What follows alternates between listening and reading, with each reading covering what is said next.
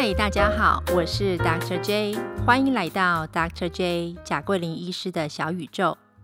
今天 Dr. J 想跟大家分享的是医学知识——异位性皮肤炎。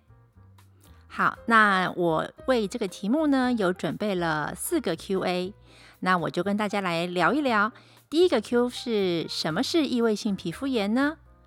啊，异位性皮肤炎是在过敏的三部曲之中，第一个最早出现的临床症状。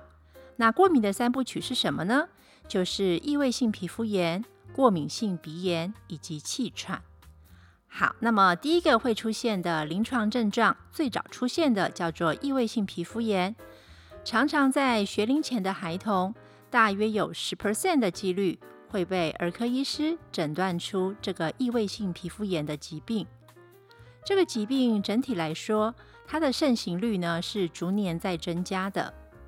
虽然这个疾病不会致孩童于死地，但是却会造成小朋友在生活上极大的不舒服，以至于生活品质的低下。异位性皮肤炎的皮肤表现呢是相当多变的。广义的来说，其实它是湿疹的一种啊。那么，异位性皮肤炎的明确医学定义是什么呢？基本上，这个疾病就是慢性、反复发作的皮肤瘙痒症状，而且呢，这个瘙痒症状呢，与家族的遗传还有孩童本身的过敏性体质是有相关性的。好。那么进入了第二个问题，异位性皮肤炎的皮肤症状有哪些呢？嗯，典型的异位性皮肤炎在发病的早期，呃，几乎都是从婴儿时期就会出现的。那在婴儿时期的时候呢，它的发病位置比较多，比较常见在头皮、脸部的两颊，还有肩膀、上背。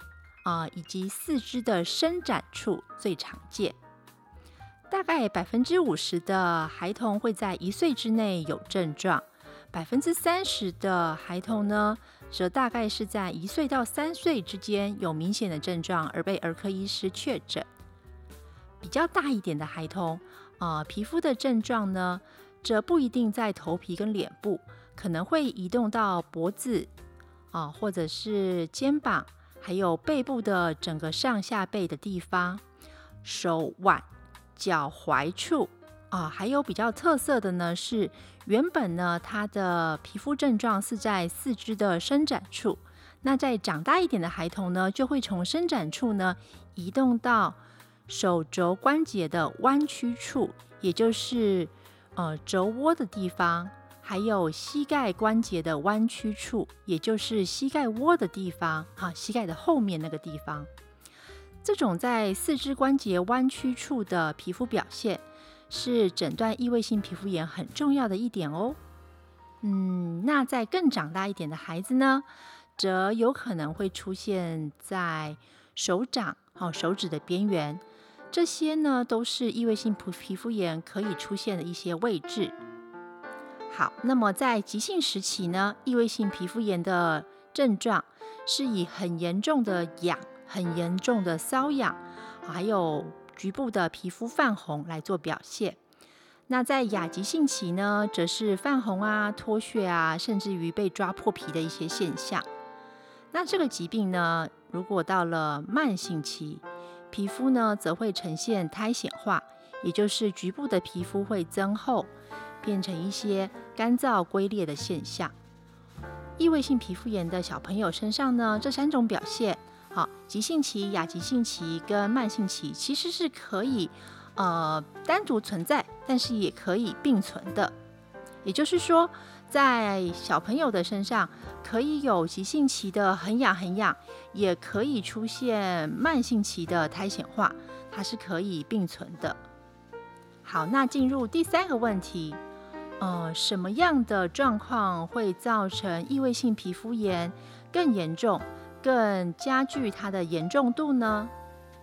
好，那我们前面有提到啊，这个疾病呢是与遗传有相关，所以假设呢家长本身就有过敏性体质，比如说有过敏性鼻炎或者是气喘好，或者是家长本身就曾经被医师诊断过他是一个异位性皮肤炎的患者，那么他的孩子就有很高的几率会得到这个很恼人的疾病。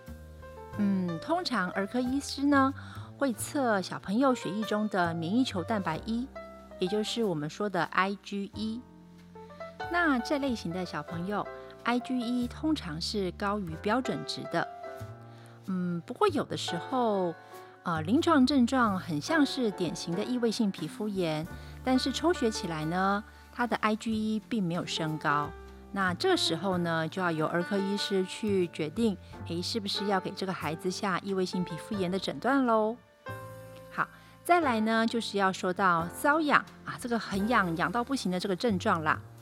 它是异位性皮肤炎最恼人的部分，因为痒，所以小朋友呢会常常用手去抓，那又因为用手去抓，所以很容易造成局部的皮肤发炎、破皮的等等现象。那破的皮肤呢，在修复的时候又会造成一点点痒痒的感觉，这时候呢又想去抓啊，如此这般的痒啊、抓啊、抓啊、痒，这种形成一个恶性循环的状态。那么要阻断这个恶性循环呢，最重要的就是要想办法让小朋友停止抓痒这个行为啦。那要怎么样让小朋友停止抓痒呢？这时候外用的止痒药膏或者是口服的止痒药水就相当重要了。嗯，还有一些对于皮肤比较有刺激性的材料。嗯，我这边提的一些部分啊，大家可以稍微记一下。比如说呢，像是羊毛的衣物，好，或者是肥皂，或者是丙烯酸。丙烯酸呢，又称为亚克力酸，常常会见于呃塑胶的物体的表面，或者是各种涂料、油漆的里面。这些东西呢，小朋友的皮肤如果摸到、接触到，其实都是还蛮刺激的。还有就是女生使用的化妆品或者是香水，啊，那当然啦，我们不可能给宝宝擦化妆品或是香水嘛。但是呢，就是有的时候妈妈或者是说家里面其他可能会抱到小朋友的成员也有擦香水，那小朋友的皮肤间接接触到了，那就对小朋友的皮肤有可能产生刺激，而产生异位性皮肤炎的状况哦。好，那一些家里面的清洁剂，这些呢也有可能对于异位性皮肤炎的小朋友接触到的时候是不太好的。至于食物的部分，我相信大家都很想知道哪些食物是比较容易引起过敏的。好，那我们来说一说吧。牛奶、鸡蛋、起司、大豆、小麦哦，小麦的部分就包括所有的面食以及面包制品哦，花生。坚果，还有很多含人工色素的甜品、巧克力、有壳海鲜。有壳海鲜的部分呢，就是像蚌壳啦、虾类啦，还有贝类。腌制食品、罐头食品、烟熏肉品，这些食物呢，都非常有可能增加皮肤的瘙痒症状。呃，最后呢，要跟大家提一件事情，就是在夏天里汗流浃背啊，或者是在冬天里干燥寒冷，这种温度湿度的极热或者是极寒的现象，都有可能是加重异位性皮肤炎的原因之一哦。所以说要让小朋友的皮肤尽量维持在稳定，又不能过分的潮湿，也不能过分的干燥。的一个整体环境，实在是做家长的一个课题呀。那我们今天进入问题的第四题：异位性皮肤炎的治疗有哪些？这个问题的答案就是，儿科医师通常会看小朋友皮肤炎严重程度的不同，而开不一样的药品。不过，无论开什么样的药品，最重要的就是要对异位性皮肤炎的孩童做到皮肤的保湿。至于保湿的部分呢，一些有品牌的保湿乳液是可以买来给小朋友试试看的。那我提供两个品牌，大家可以 Google 一下。第一个是艾妥丽，第二个是舒特夫。这两个保湿品牌的乳液呢，大家可以试试看，每天涂抹两次。再来就是泡澡的部分，泡澡呢是对异位性皮肤炎的孩童来说是加分的。呃，会建议每两三天可以温水浸泡五到十分钟。那在小朋友起身之后呢，皮肤还在湿湿的状态的时候，就赶快给小朋友擦保湿乳液，涂抹全身，加强皮肤的屏障的保湿。另外，比较特别要跟大家提的就是，可以考虑使用浓度百分之五的漂白水，以一比一千的比例。加入温水中盆浴，一比一千的意思就是说，一 cc 的百分之五浓度的漂白水，加入一千 cc 的温水，给小朋友做盆浴。那这样子的方式呢，大概一周可以试个一到两次，每次也差不多是十分钟。这种含稀释漂白水的温水盆浴呢，对于很严重的异位性皮肤炎患者。比如说，他的皮肤表面呢，已经因为抓破皮而有流汤的现象，是可以达到杀菌以及止痒的效果哦。好，我们再来提一下，就是外用的止痒药膏，也就是大家比较常听到的类固醇药膏。啊，其实类固醇药膏呢，是可以分为一到七这种等级的，第一级是最强，第七级是最弱。